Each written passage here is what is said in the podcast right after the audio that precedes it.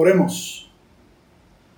Amante Dios, nos acercamos a tu palabra para meditar, reflexionar juntos en ella. Te pedimos que esta palabra tuya que ha sido inspirada por ti logre surtir el efecto con el cual tú la has inspirado. Permite que toque nuestros corazones y transforme por el poder de tu Espíritu nuestras voluntades. Te lo pedimos en el nombre de nuestro Señor y Salvador Jesús. Amén y amén. Charles Swindoll cuenta una historia, eh, una experiencia que él tuvo en una reunión de industriales, en donde un caballero ofreció una serie de conferencias que tenían que ver con cómo manejar a los empleados y lograr que estos pudieran desarrollar su trabajo y a la misma vez disfrutar lo que hacían, es decir, que fueran eficientes y a la misma vez que lograran algún tipo de recompensa en términos de la labor que realizaban. Y Swindoll cuenta que de todo lo que aprendió hubo una enseñanza que él nunca pudo olvidar. Y decía el conferenciante, las dos cosas más difíciles de lograr en la gente o en los empleados, la primera de ellas es que razonen y la segunda de ellas es que logren realizar las tareas en orden de prioridad. Me llamó mucho la atención esta reflexión de Swindle y me parece que de hecho el pasaje que está delante de nosotros en la mañana de hoy y la experiencia que estamos viviendo como pueblo definitivamente nos retrata y nos deja saber que este conferenciante evidentemente tenía toda la razón. ¿Ha escuchado usted la expresión? Seguramente la ha citado por los panes y los peces.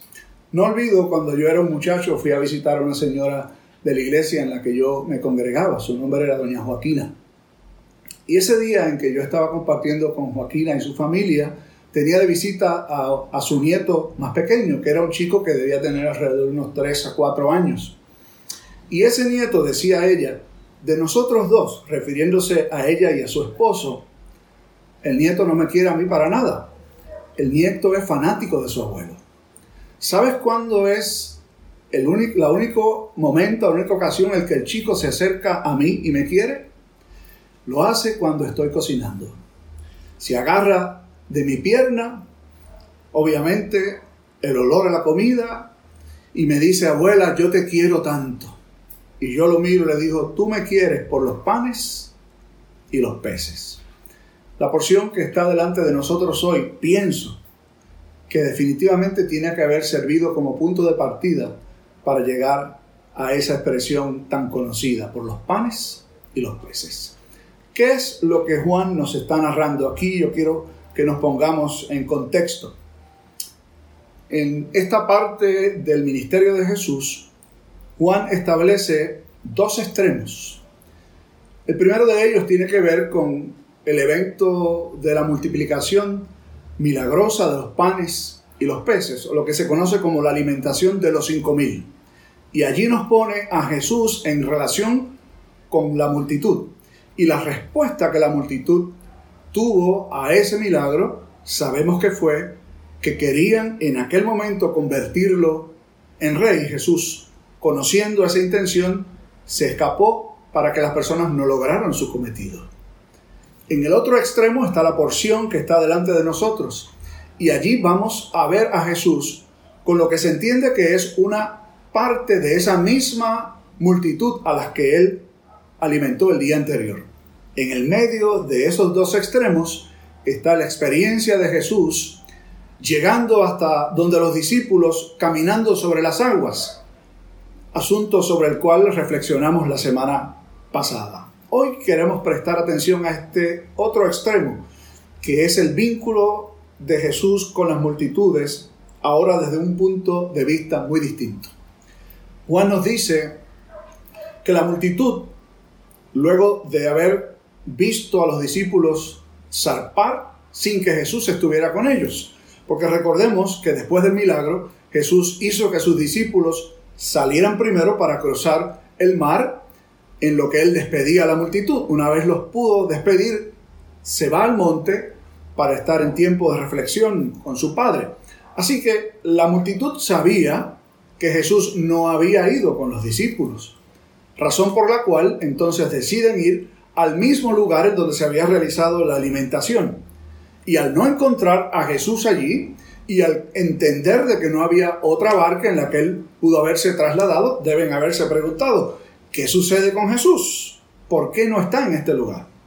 Así que concluyeron que de alguna forma u otra Jesús, tal vez bordeando el mar, llegó a este lugar en donde sabían ellos que sus discípulos habían salido la noche anterior, es decir, la región de Capernaum.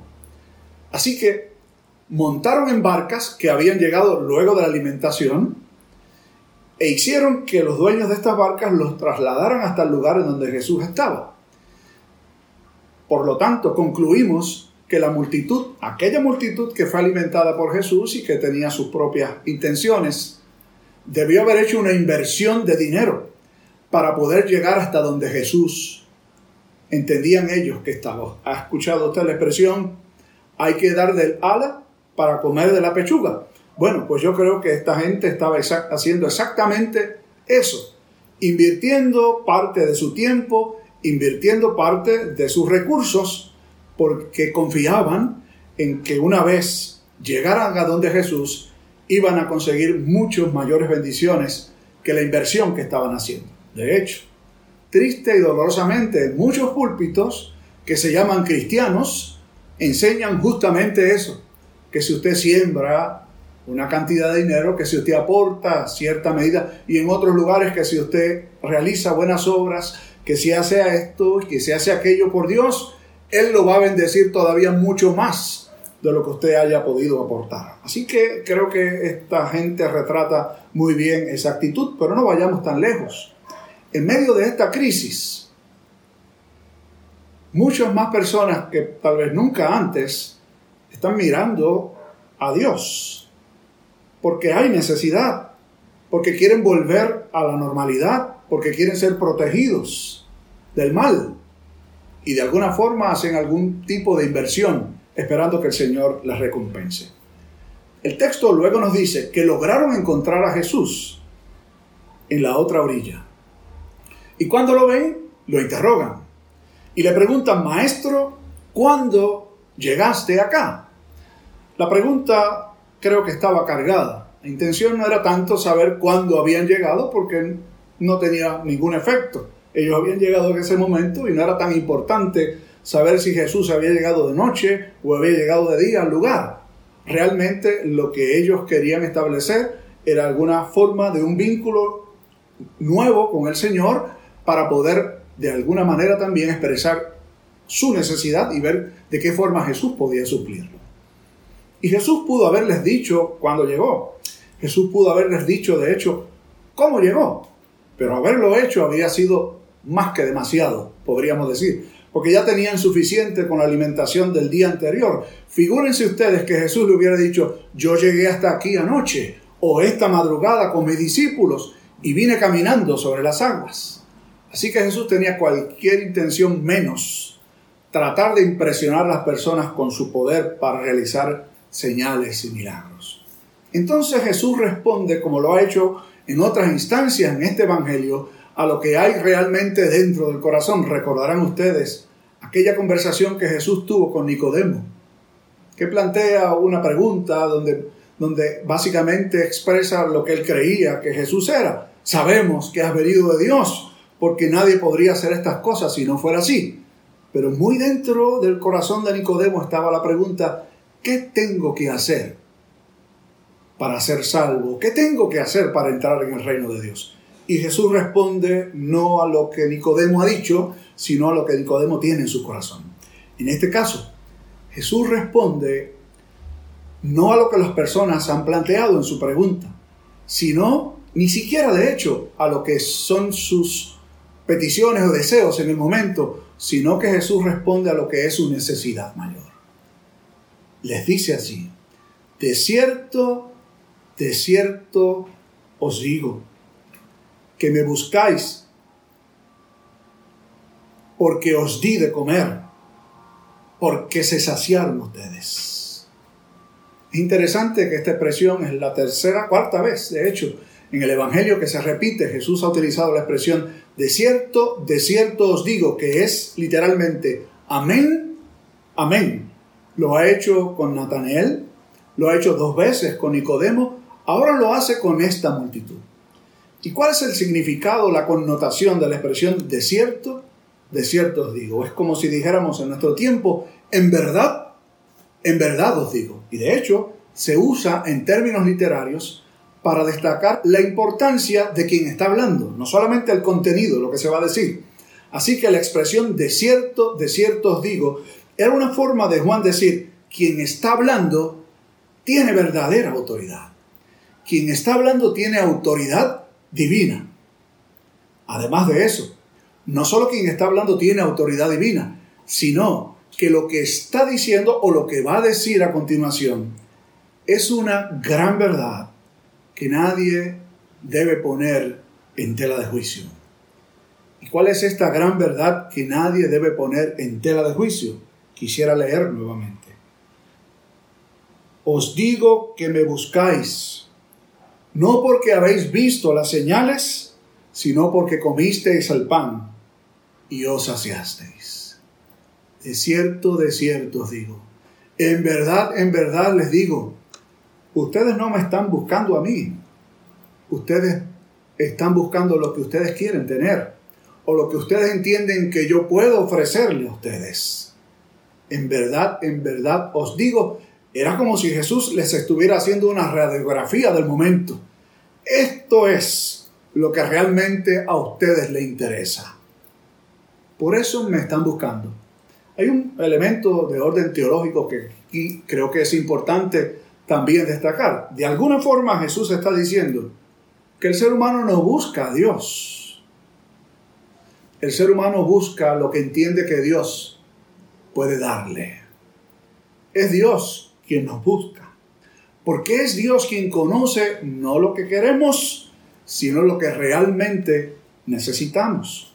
Por eso entonces Jesús pasa a decirle, trabajad no por la comida que perece, sino por la comida que a vida eterna permanece, la cual el Hijo del Hombre os dará, porque a éste señaló Dios el Padre.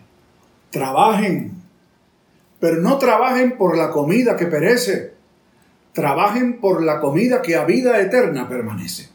Si usted ha venido estudiando el, el Evangelio junto con nosotros, se dará cuenta también que tiene una estrechísima relación con la conversación que Jesús sostuvo con la mujer samaritana. Recuerdan ustedes que en aquella ocasión el elemento que Jesús utilizó para transmitir su enseñanza de carácter espiritual era el agua. Aquella mujer pensaba saciar su necesidad del momento. Tenía sed, pero era sed por lo temporal. Y Jesús le dijo, yo soy el agua que sacia para vida eterna. Le dijo luego a sus discípulos, una vez la mujer partió, y estos habían traído comida para él. Yo tengo una comida. Mi comida es hacer la voluntad del Padre. De nuevo se plantea el mismo elemento. Allí estaba lo material, lo físico y justamente Jesús debía tener hambre física.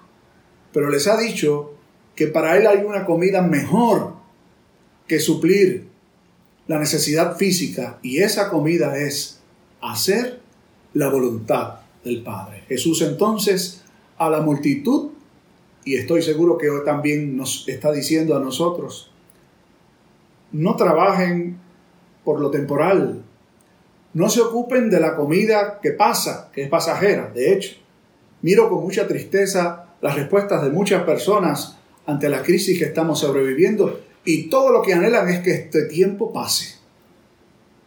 Que estas semanas que restan o el tiempo que pueda restar pase para volver, para volver, perdón, a la normalidad, para poder salir y hacer sus cosas, para viajar, aquel que le gusta viajar, para compartir con sus amigos, los que nos gusta compartir con los amigos, y todo lo que estamos pendientes es que pase este tiempo para volver a lo que nosotros hacemos de manera normal y cotidiana. Mucho ojo.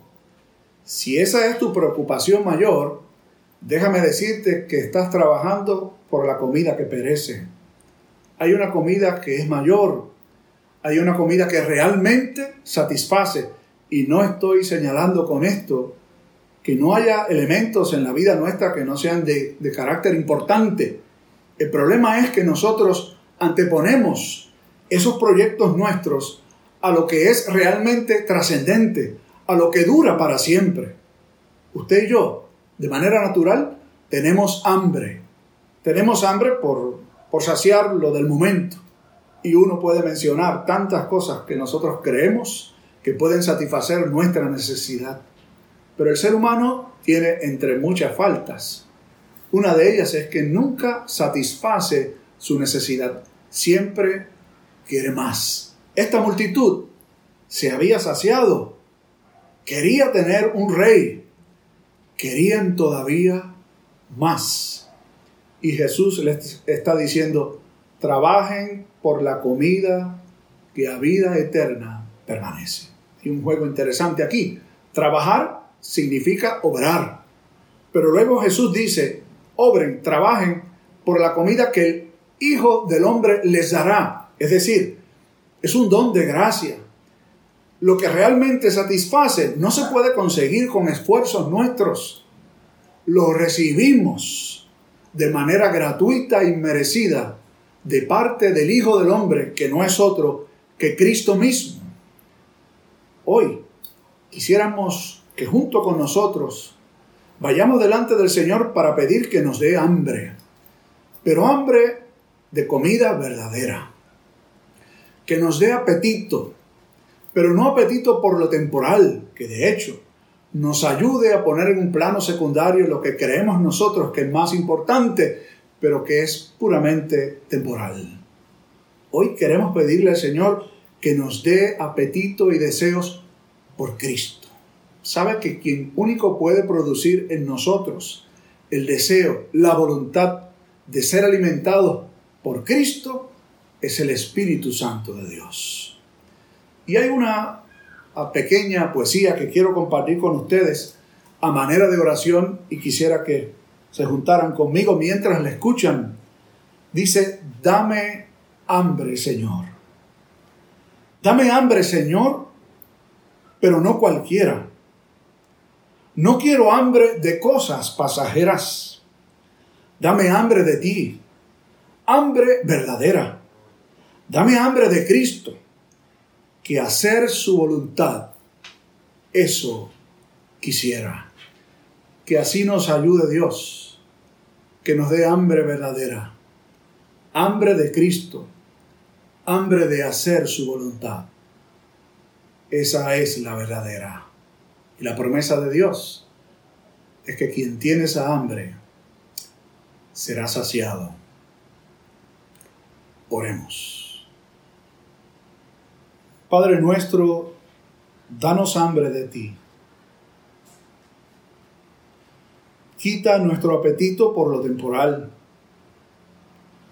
Ayúdanos a ponerlo a un lado, a, colocarlo allí donde debe estar, recordando aquella lección que Jesús nos dejara una vez cuando dijo, buscad primeramente el reino de Dios y su justicia, y todas las demás cosas os serán añadidas. Danos hambre de ti, danos hambre de Cristo, Danos hambre de ser saciados espiritualmente. Suple a esa necesidad y veremos que una vez tengamos hambre de ti, tú habrás de darnos lo necesario. Por Jesucristo nuestro Salvador, te pedimos que así sea. Amén y amén.